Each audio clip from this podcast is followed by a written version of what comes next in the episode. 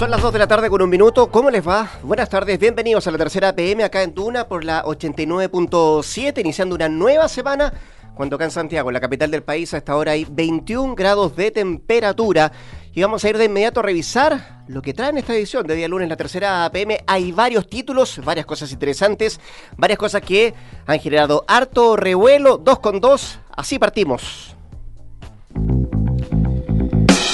Los documentos oficiales sobre las sociedades en Panamá que José Antonio Cas niega. Vamos a entrarnos de lleno en este tema en un rato más para ir conociendo detalles, por cierto, de lo que se publicó ayer en la tercera domingo y que ha generado harto revuelo, incluso respuesta del propio ex candidato presidencial no es la única información que trae la tercera PM, porque también destaca hoy día. ¿Puede Eduardo Frey querellarse contra su hermano? ¿Arriesga cárcel Francisco? Y otras dudas sobre el caso del mes es otro de los títulos que destaca la tercera PM. También lo que podría pasar esta tarde, a, ojo con lo que va a pasar en el Congreso, lo que está en juego hoy en la votación de las 40 horas, es otro de los temas que destaca hoy día la tercera PM. También destaca las evacuaciones en masa. Florida se alista para enfrentar al huracán Dorian tras la devastación que dejó en las Bahamas es parte también de los títulos que destaca la tercera. Y en el ámbito del deporte, la fiesta de Esteban Paredes, que no fue? Con Tomás Cox, un helicóptero y una van contratados por nada. Esto a propósito que el goleador de Colo Colo no pudo ayer sumar eh, y pasar, por cierto, a Francisco Chamaco Valdés. Esos son parte de los títulos que destaca hoy día la tercera PM, decía yo. Nos vamos a adentrar de inmediato en uno de los temas que ha generado harto revuelo, que tiene que ver, por cierto, con la publicación esta ayer en el diario La Tercera Domingo, que daba cuenta de mm, la ruta del dinero de José Antonio Cas. Y en esa ruta del dinero o en esa investigación, en ese reportaje, eh, aparecía em, también una serie de vínculos del ex candidato con tres firmas constituidas en Panamá.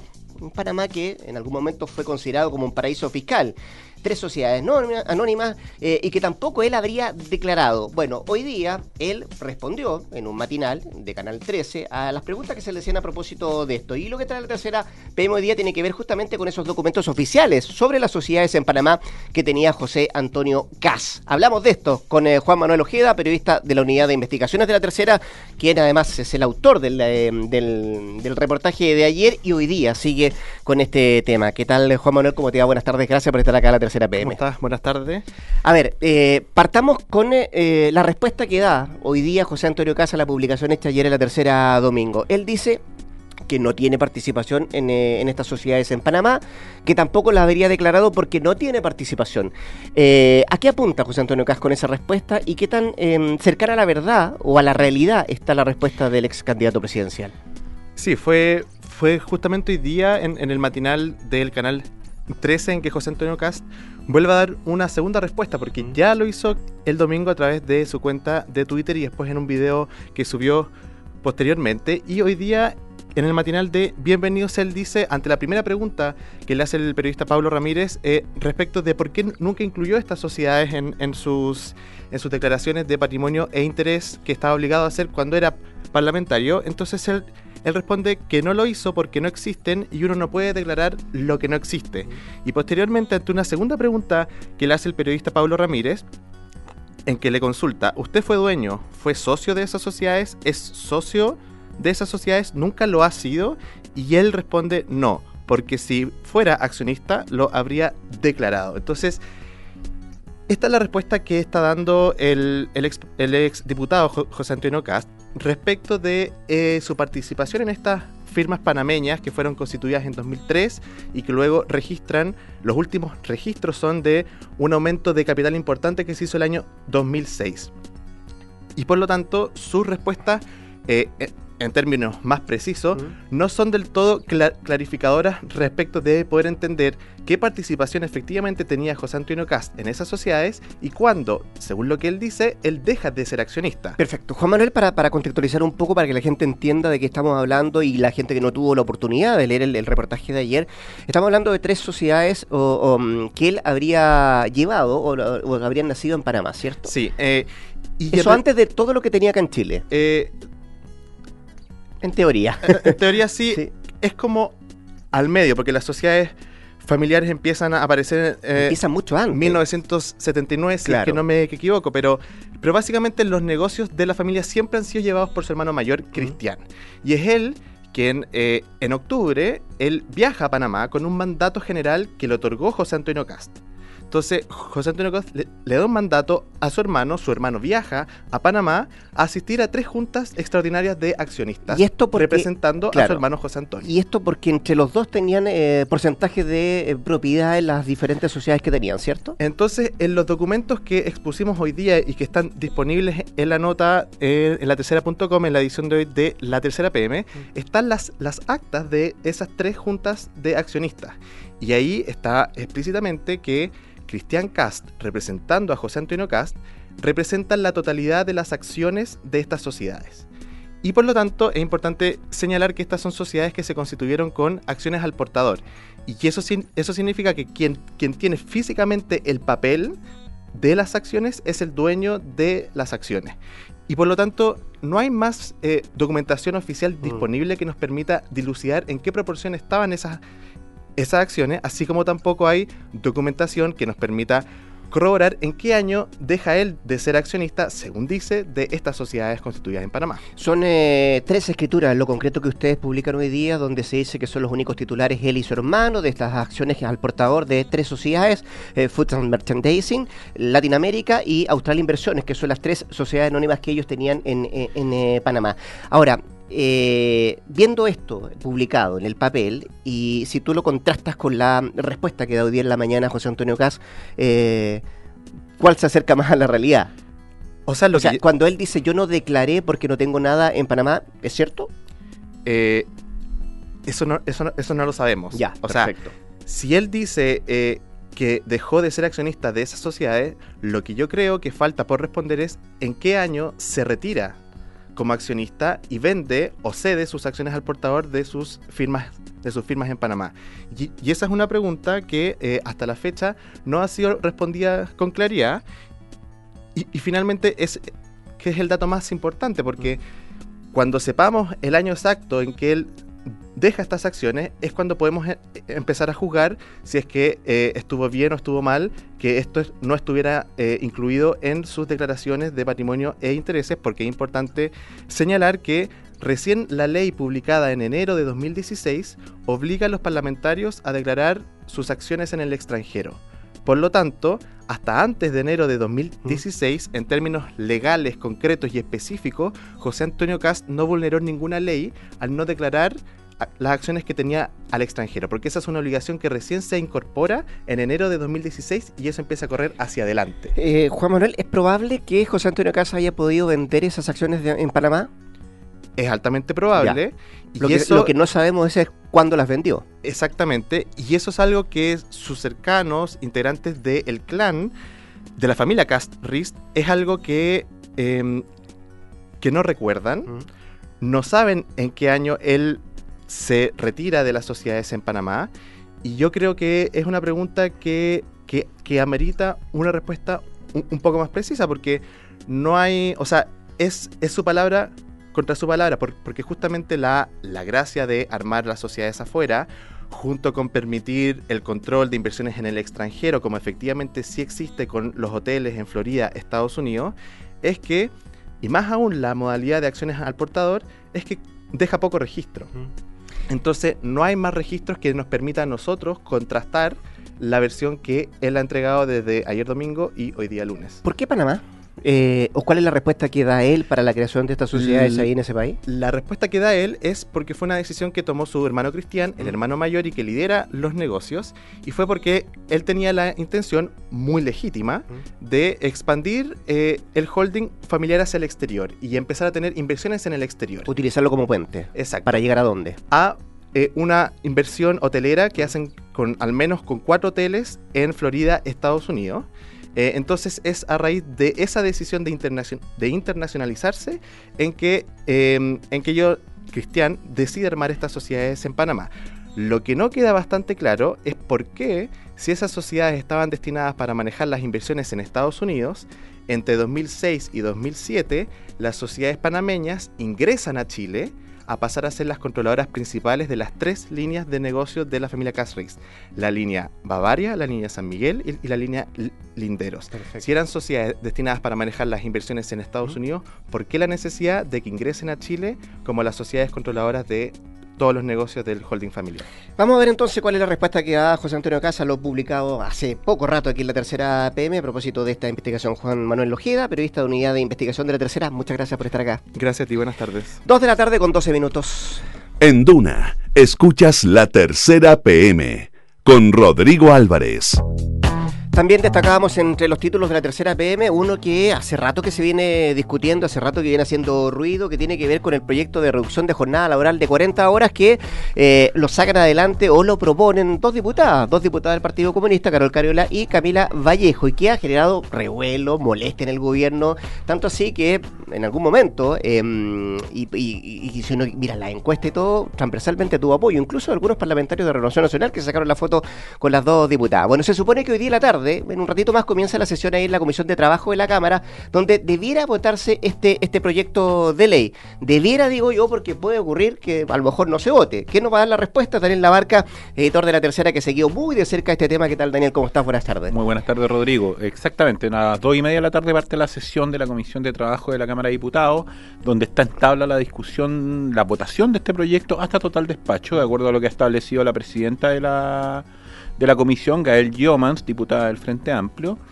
y hay mucho escenario abierto, puede pasar, pueden pasar muchas cosas, porque el gobierno va a desplegar una estrategia en conjunto con el oficialismo para digamos, eh, impedir, ojalá, de acuerdo a la visión de ellos, la votación del proyecto. Van a plantear primero la inconstitucionalidad, que es algo que lo han planteado en términos comunicacionales durante las últimas semanas, pero que hoy día se va a plasmar con la eh, exhibición, entre comillas, de un informe de la DIPRES que en el fondo confirma la tesis del gobierno de que este es un proyecto que sí roga gasto fiscal, que se calcula en alrededor de 2.400 millones de dólares.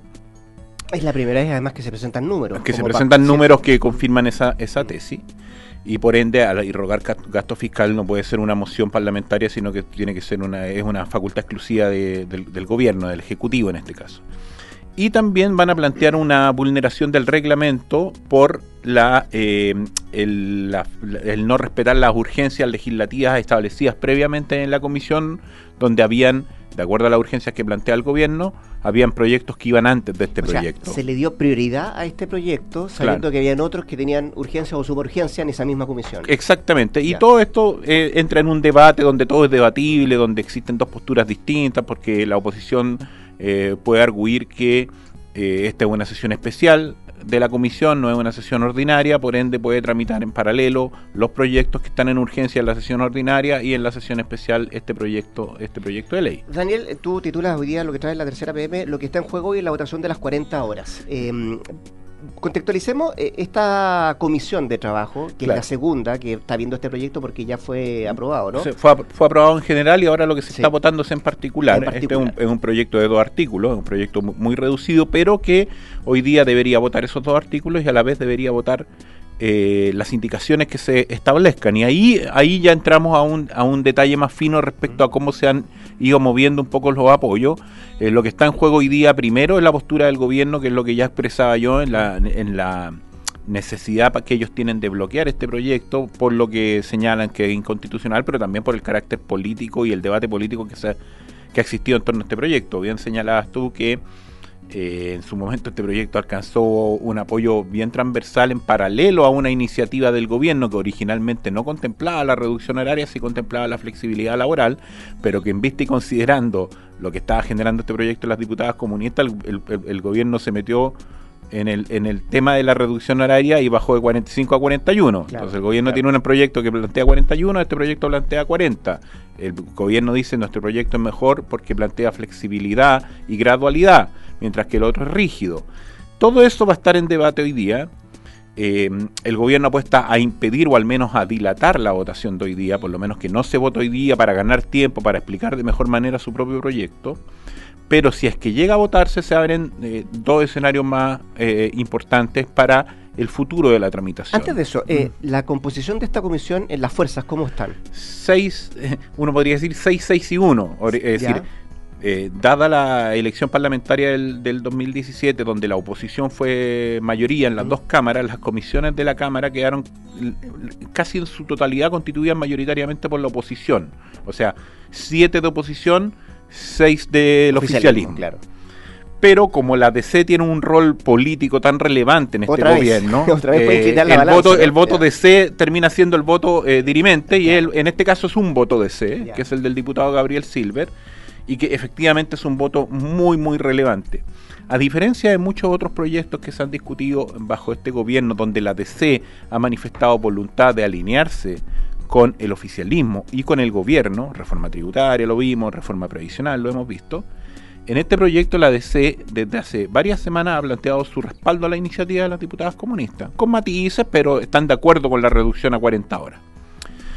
Este es un proyecto que, como bien tú decías, ha generado mucho respaldo en la opinión pública, que le hace sentido a mucha gente. A quien no le hace sentido eh, trabajar cinco horas menos, hay todo un debate respecto a la calidad de vida, en fin.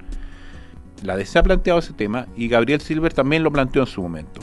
Pero cuando la diputada Gael Yomas plantea que se va a votar este lunes, la semana pasada dice, bueno, ponemos en votación este proyecto este lunes, y se vota hasta total despacho, Gabriel Silver prendió una alerta Dijo, yo no estoy de acuerdo con que se apure tanto el proyecto, eh, necesito tiempo para meter indicaciones, discutamos indicaciones, entonces ahí se abrió un margen de duda, una incertidumbre nuevamente respecto a el rol que iba a jugar la ADC y por qué puede inclinar la balanza para uno o para otro lado. Eh, hoy día en la mañana, eh, Gabriel Silver se juntó con el resto de los diputados de la oposición y llegaron a un acuerdo. Y ese acuerdo consiste, entre otras cosas, en que se incorpora una indicación que es planteada por la DC, en este caso por Gabriel Silver, que plantea una gradualidad de cinco años respecto a las pymes. Perfecto. La DC ha hecho todo un discurso respecto al tema de las pymes, entonces ya, lo habían hecho en la reforma tributaria, en este caso también están como alineadas con las pymes o con, los, con los reclamos, con las peticiones que hacen las pymes. Y eso da a entender que va a viabilizar el respaldo de Gabriel Silver al proyecto. Entonces, si ya pasamos la primera barrera que no se declara inconstitucional, o sea, si no le va bien al, oficialismo con su estrategia, em, y Gabriel Sirve apoya el proyecto, tenemos que el proyecto sale de la comisión hoy día en la tarde, debería salir con los votos y va a la sala de la Cámara. Perfecto. Ahí hay muchos escenarios posibles porque este es un proyecto que debería ser de largo, largo aliento, pero hay cierta sensación instalada en el oficialismo y en el gobierno también de que es un proyecto de muy compleja tramitación. ¿Por qué? Porque para los diputados va a ser muy difícil votar en contra de un proyecto que tiene tan alto respaldo ciudadano. En general a los diputados les cuesta mucho asumir los costos políticos de ir con eh, eh, de ir contra la corriente en el fondo. Entonces, ahí hay un temor instalado en el gobierno en el sentido de que o pueden haber muchas abstenciones. De hecho, hasta hasta este momento no se sabía si la si el oficialismo, en caso de que se votara el proyecto, iba a rechazar el proyecto o se iba a abstener para dar una señal política no tan eh, dura en, rechazo a un proyecto que, como hemos dicho, le, le hace mucho sentido a la gente. Entonces ya el escenario en la sala genera cierta incertidumbre y ahí las expectativas están puestas un poco en lo que pueda pasar en el Senado, donde de cierta manera en el oficialismo creen hay senadores de oposición más eh, sensibles a la idea de que este es un proyecto que puede impactar eh, fuertemente en el empleo. Deja hacerte dos preguntas, Daniel, eh, desde esa misma perspectiva. Primero, tú dices, va a ser súper difícil de que se puedan tener los votos en la Cámara o en la sala de la Cámara si es que pasa esta vía de la Comisión de, Trabajo este proyecto de ley. Primero porque, claro, si hay el voto de Silver de la DC va para que pase a la sala, me imagino que los otros DC también van a alinearse un poco con eso. Sí, porque Silver, Silver aparte no es particularmente el más progresista de la DC, entonces significa que, que por lo menos una amplia mayoría de la bancada de C va a estar de acuerdo con apoyar el proyecto. Y lo segundo, que va a tener que el gobierno además luchar para alinear a sus propios parlamentarios. Mm. Decía yo al principio algunos RN que sacaron incluso fotos con, Camila Valleja y con Carlos Carola. La pregunta que te quiero hacer es que, em, ¿cuál es el costo para el gobierno? Eh, ¿Qué tan fuerte puede ser la derrota de que esto llegue a la sala? Eh, porque todavía es una derrota. No, es una derrota de su propio proyecto. Exactamente. Ahí hay un tema político y comunicacional. Que en el fondo la batalla comunicacional de las 40 horas ha sido muy ruda, pero da la idea, da la idea que la ganó la, la, oposición, la ganó la oposición, instaló el concepto de las 40 horas. Em, a mí me cuesta entender si la... No, no, no, tengo la respuesta si es que la gente hace la distinción entre un proyecto de 40 horas y un proyecto de 41 horas con flexibilidad y gradualidad. Eh, por ende, es un tema muy complejo de comunicarlo de, de, establecerlo en la opinión pública y por ende si el proyecto se aprueba hoy día en la sala va, va, a repetir el mismo escenario y probablemente la gran negociación se dé en el Senado eh, donde las negociaciones son de carácter distinto, el Senado más Muchos reducido, parte de cero. Parte de cero nuevamente. Y ahí el gobierno lo único bueno que tiene a su favor es que tiene, gana tiempo para difundir y explicar de mejor manera su proyecto. Y también lo que hay que ver después de la aprobación del proyecto, si es que se aprueba, si es que se vota y se aprueba hoy día, es cuáles son las medidas posteriores que va a tomar el gobierno, porque está la idea instalada de que puede ir al Tribunal Constitucional, de que puede incluso acudir al veto presidencial una vez que ya el proyecto se apruebe, que es una medida ex post. Pero todo eso está mezclado con el análisis político de lo que significa aparecer en contra de un proyecto que reduce la cantidad de horas que trabaja la gente. Entonces, ese, de vida y todo ese es el elemento que el gobierno tiene que ver de qué manera lo maneja. Em, cuando el gobierno metió su proyecto 41 horas con flexibilidad, hubo encuestas que, claro, le dieron un poco de aire al gobierno pero, pero siempre va a depender del momento en que se genere, del debate, de cómo se entra en ese debate y ahí yo creo que falta todavía mucho terreno por recorrer. ¿Qué va a pasar con este proyecto? Lo vamos a ver en un rato más cuando empiece a discutirse ahí la Comisión de Trabajo en la Cámara. Daniel Labarca, muchas gracias, que estén muy bien. Muchas ¿eh? gracias a ti. Editor de la tercera junto a nosotros, 2 con 22. Esto es La Tercera PM con Rodrigo Álvarez. Vamos a un ámbito internacional o a la crónica internacional a propósito de lo que ha significado en el último rato el eh, huracán Dorian, que por cierto eh, las imágenes son bien dantescas de lo que ha significado su paso por las Bahamas devastación casi absoluta eh, y lo más complejo es que no se detiene, sigue camino y ahora ya hay evacuaciones en masa, por ejemplo en Florida se lista para enfrentar este huracán y ya se están evacuando mucha cantidad de gente y se están tomando las providencias del caso a propósito del paso de este huracán que dicen em, no se veía uno tan fuerte como este que tocara tierra, por cierto, desde 1938 si no me equivoco, se lo vamos a consultar a Fernanda Rojas, periodista de Mundo de la Tercera que está acá para contarnos todo lo que pasa con, eh, con Dorian. ¿Qué tal? Fernanda, ¿cómo estás? Buenas tardes. Hola, bien. Hace mucho rato que no había un, huracán tan devastador. Eh, yo tuve oportunidad de ver las imágenes respecto a lo que significó el paso de este huracán por, por las Bahamas y de verdad que destrozó casi todo. Sí, eh, las imágenes que han llegado y las imágenes sobre todo las de satélite que han llegado de cómo se ve el ojo del huracán son realmente impactantes. Hasta el momento en las Bahamas no se sabe muy bien, por ejemplo, si hay fallecidos porque está todavía el huracán ahí eh, eh, justo en las Bahamas, afectando con viento de más de 290 kilómetros por hora. Eh, la gente está muy preocupada de lo que está pasando. De hecho, en las redes sociales circula mucho que supuestamente hay cuerpos en las calles, lo que no se sabe realmente hasta el momento. todavía no se puede cuantificar cuál fue el daño del, del paso No se puede cuantificar todavía. Lo que sí se sabe es lo que han hecho los expertos, que es el seguimiento al huracán.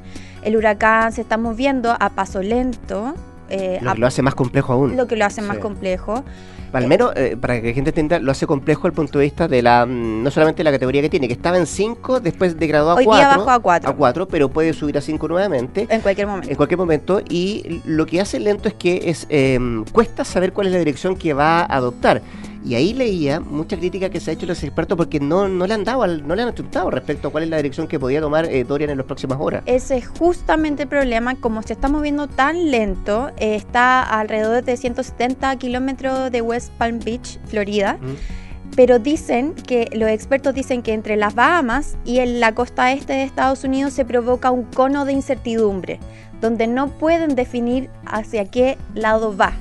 Y ese es el temor por eso eh, es que la costa este, estamos hablando de Florida, Georgia, las Carolinas, Carolina del Norte, Carolina del Sur, han tomado precauciones, han declarado estado de emergencia y han evacuado más de un millón de estadounidenses que viven en la costa este.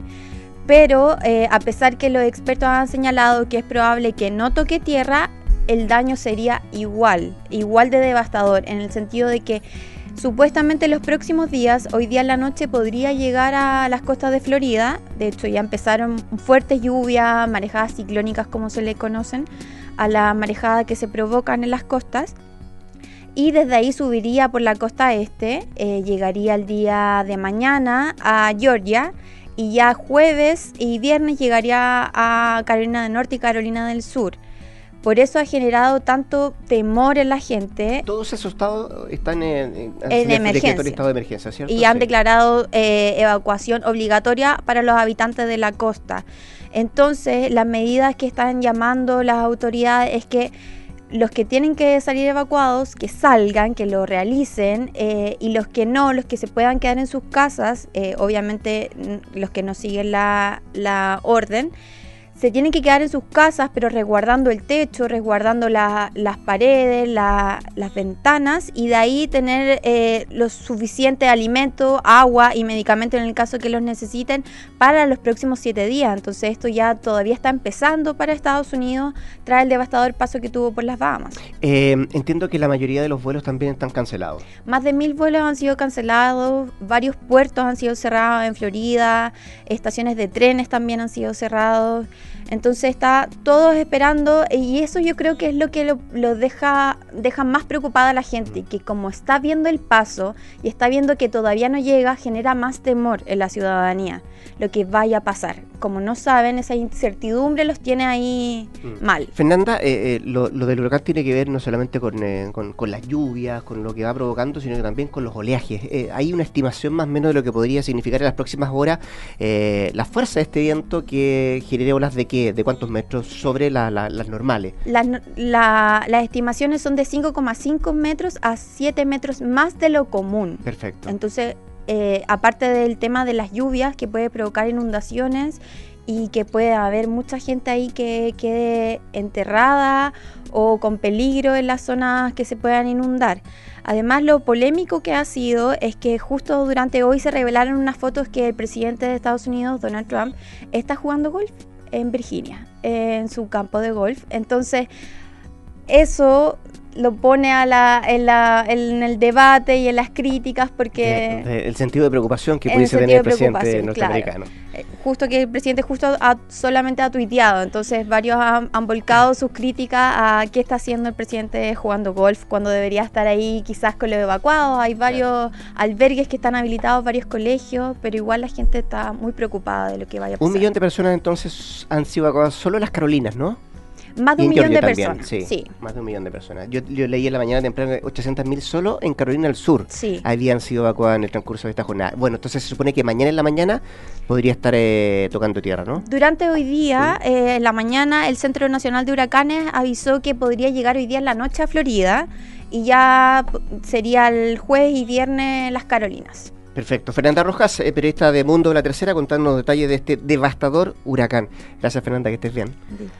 2 de la tarde con 29 minutos y así con esta información a propósito de lo que ha significado el paso de este, de este huracán eh, por, eh, por las Bahamas, total y absolutamente devastador. Aprovechamos además de saludar a mm, uno de nuestros auspiciadores. En Grupo Security, lo que te importa los une. Por eso tienen las empresas para estar en cada etapa de tu vida, apoyando, financiando, protegiendo y asesorándote para acercarte a todo eso que quieres. Grupo Security, quieres puedes. 2.30, hasta acá llegó la tercera PM, que es en nuestra sintonía acá en el 89.7 de inmediato. Cartas notables y a las 15 horas, sintonía crónica. Nos juntamos mañana a partir de las 14. Buenas tardes.